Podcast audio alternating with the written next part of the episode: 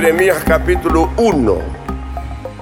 Y el versículo 11 dice, la palabra de Jehová vino a mí diciendo, ¿qué ves tú, Jeremías? Y dije, veo una vara de almendro. A tomar esta escritura y a leerla, me impactó por la forma como Dios está tratando con su profeta. Los teólogos dicen que Jeremías, cuando entra en el ministerio, está muy joven.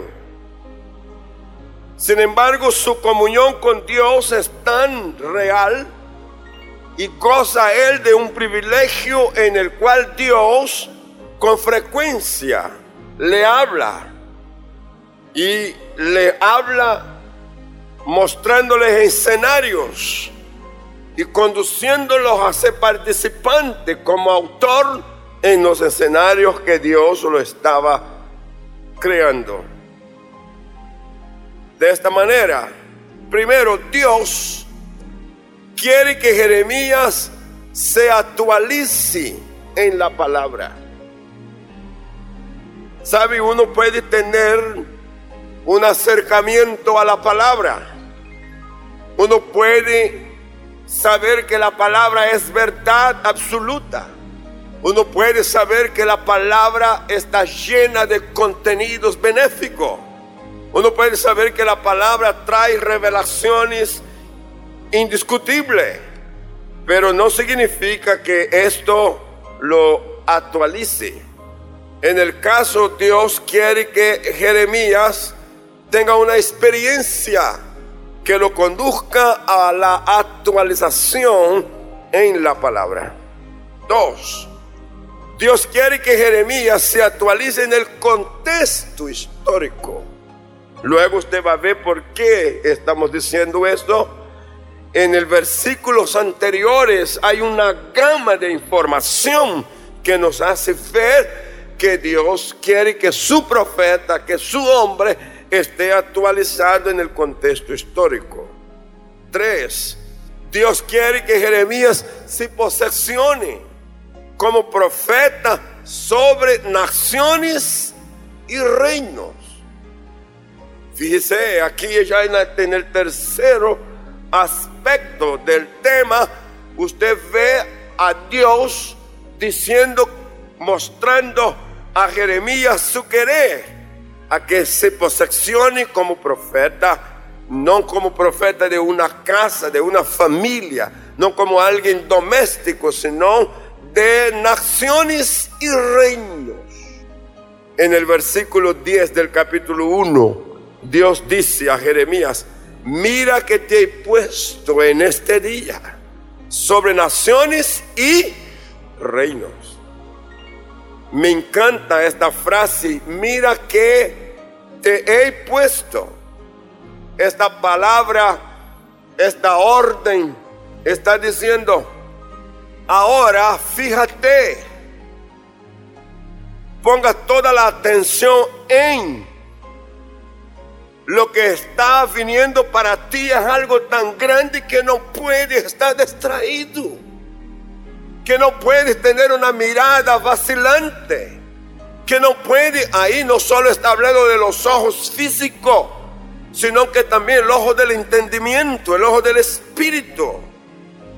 Es demasiado grande para Jeremías lo que Dios le está diciendo, porque el para qué es arrancar, para destruir, para arruinar, para derribar, para edificar y para plantar. Hay un orden aquí. Y este orden es el que hace que Jeremías sienta la obligación en la fijación de la propuesta. No puedes construir si no arranca primero. No puedes hacerlo si no destruye lo que está mal. No puedes continuar si no arruina aquello que está eh, eh, de manera incorrecta. Y luego una vez que haga esto y que se vuelva escombro lo otro, entonces el terreno estará libre para la nueva edificación y para recibir la nueva plantación. Cuarto, ¿por qué se hace difícil ver como Dios ve? Es la pregunta que aquí una y otra vez nos, nos plantea la vida. A veces usted y yo tenemos de Dios una palabra, tenemos de Dios una visión. Y como esto tiene que cubrir tiempo y espacio, nuestro afán, nuestra angustia comienza a trabajar. Y hace que sea difícil entender lo de Dios, sea difícil ver lo de Dios. Y hasta podemos cuestionar y aún pasar a un lado de lo negativo en pensar y aún creer que esto no es una realidad. Hay gente que dice es una ilusión. Yo lo concebí esto porque me dijeron, porque estaba entusiasmado, porque fue un momento emocional. No, cuando la palabra de Dios gesta en una persona, gesta para dar la luz. Dije para dar la luz. Sin embargo, continúo. ¿Por qué se hace difícil ver como Dios ve? Respuesta. Primero, porque nos involucra y compromete. Muchas veces en este, en este plan de Dios, en revelarnos, en, en darnos conciencia de lo que Él quiere, nos asusta a punto que sentimos que nos vamos a involucrar y vamos a comprometernos. Y ahí comienza a saltar elementos para la excusa. Dos, por el riesgo que se debe asumir. No hay nada en el cual tú y yo en Dios nos sintamos comprometidos que no traiga riesgo. El riesgo siempre está implícito en cualquier que sea la tarea. Tres, porque vemos a través de nuestros temores, de nuestros fracasos y nuestros dolores. Si algo pasó en la vida que marcó negativamente, cuando estamos frente a lo que Dios quiere mostrarnos, ver, darnos a conocer con amplitud, y el riesgo que debamos asumir nos asalta nuestros temores, el recuerdo de los fracasos y aún cosas que nos ha sido dolorosa en el camino. Cuatro, ¿cómo situarnos correctamente en la visión de Dios? Es la pregunta, ¿cómo situarnos correctamente en la visión de Dios? aquí nos obliga a pensar cómo situar. Y en este campo de situarnos hay respuestas que también son importantes. La primera, aceptar que estamos sostenidos por Él. Dije aceptar que estamos sostenidos por Él. ¿Sabe? Aquí en Jeremías 1.8 dice, no temas delante de ellos porque contigo estoy para librarte, dice Jehová. ¿Cuánto lo cree? Luego dice, extendió Jehová su mano y tocó mi boca. Y me dijo Jehová, he aquí, he puesto mis palabras en tu boca. Mm. Así que en medio de la inseguridad nuestra, en medio de la sombra de los fracasos, de la sombra de los dolores, Dios está diciendo, si tú estás creyendo en mí, sabrás que yo puedo extender mi mano, yo puedo tocar tu boca, yo puedo tocar tu cuerpo y yo puedo poner palabra en ti. Lo que quiero enfatizar es que Jeremías da una excusa. ¿Sabe lo que dan en Jeremías en la excusa capítulo 1? Él dice en el versículo 6, yo dije a Jehová, he aquí no sé hablar porque soy niño. Mm. ¿Qué excusa tan bonita? ¿No le parece? Frente a eso que me estás planteando, yo quiero que sepa que yo no soy para eso. Yo todavía soy un niño. Hay muchísima gente que tiene una extraordinaria excusa y tierna. Soy niño. No me ponga carga. No me entregue responsabilidad. No me comprometa. No me ponga en eso. Todavía no, porque soy niño.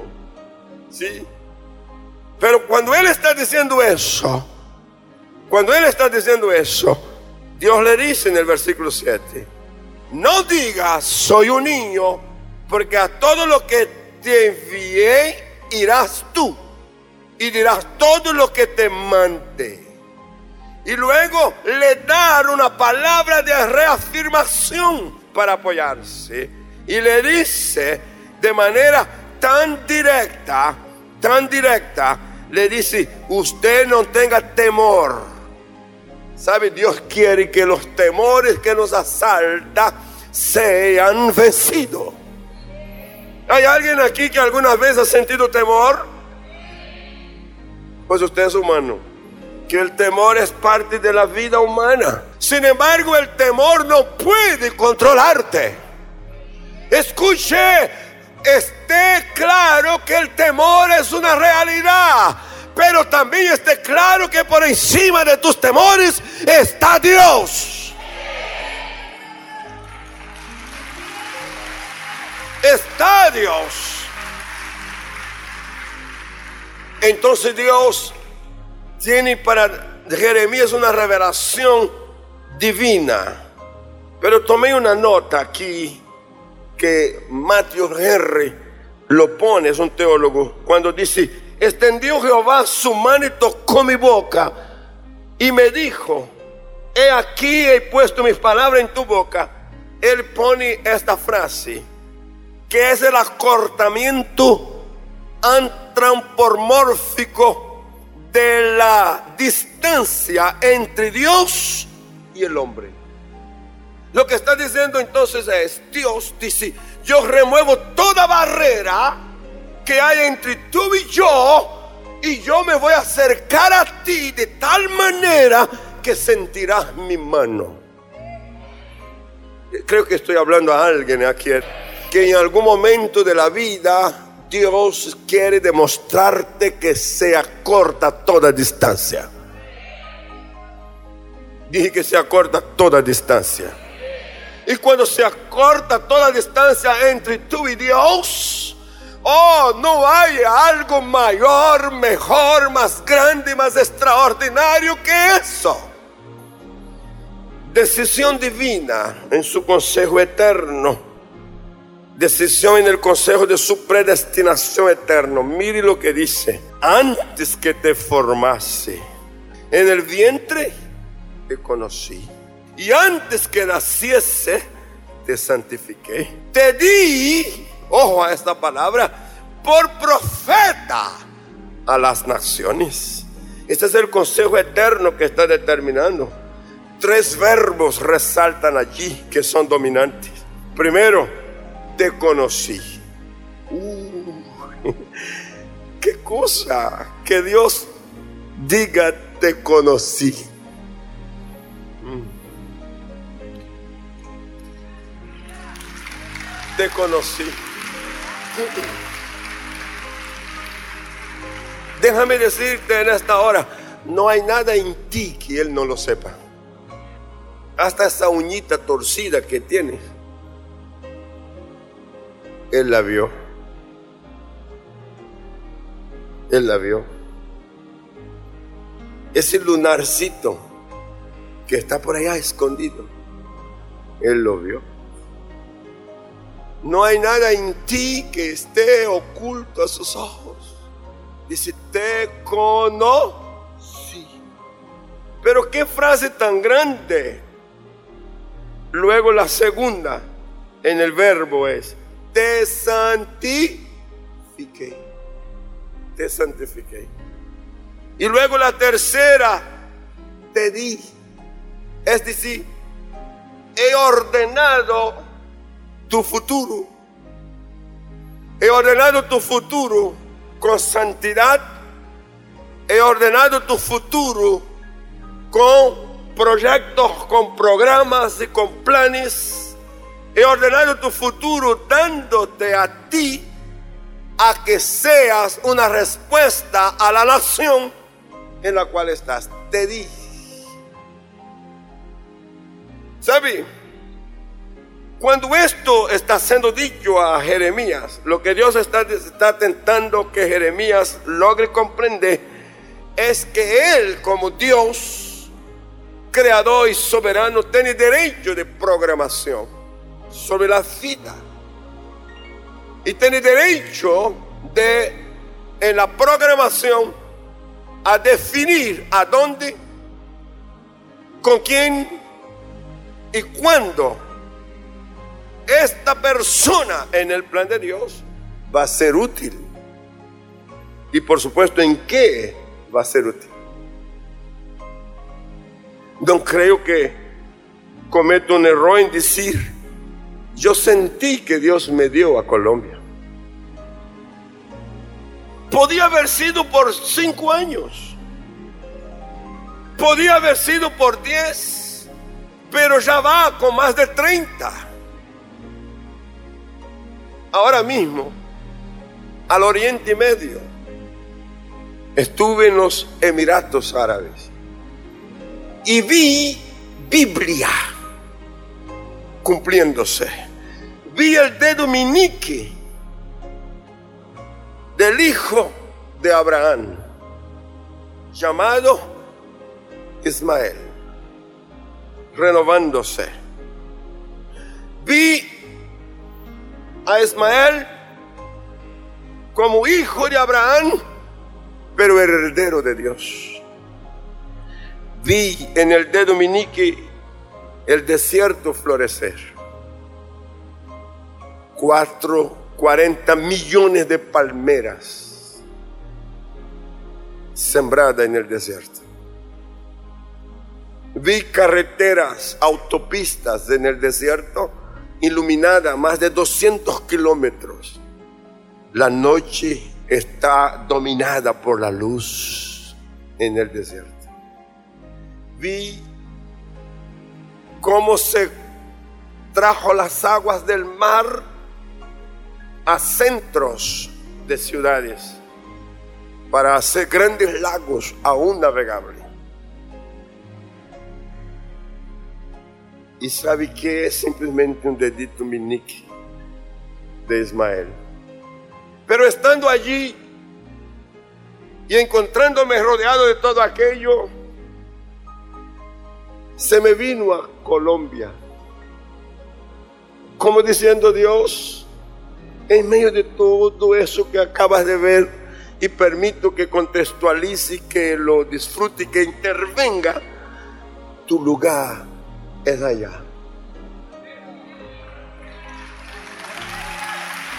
Allá.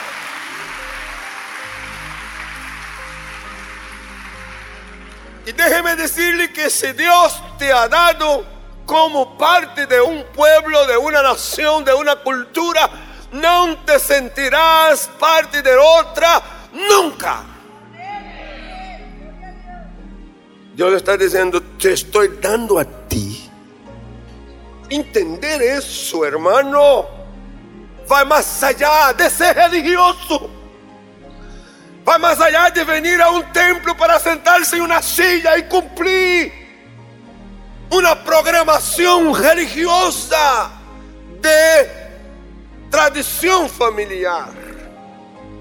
Por eso me encanta pensar que el centro cristiano no está compuesto de miembros nominales sino de gente que entiende que tiene un lugar que Dios lo ha determinado.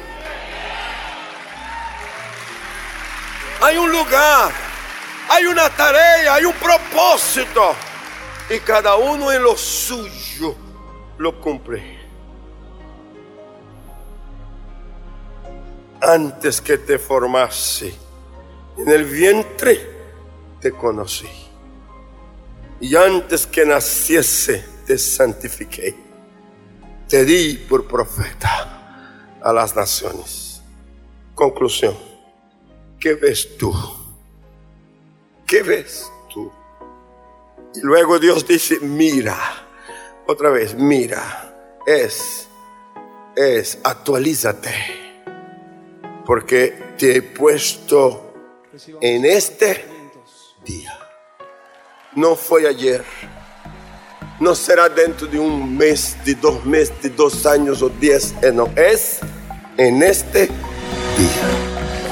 Acabas de oír una palabra de nuestro pastor y misionero José Satirio dos Santos. Somos Centro Cristiano, una plataforma misionera a las naciones hace más de 40 años. Suscríbete ya a nuestro canal de YouTube Iglesia Cúcuta y no te pierdas de las bendiciones que Dios tiene para ti. Juntos podemos seguir haciendo misiones. Con tu oración y generosidad podemos llegar más lejos. Si deseas unirte, da clic en el botón donar identificado con forma de corazón. Bendiciones.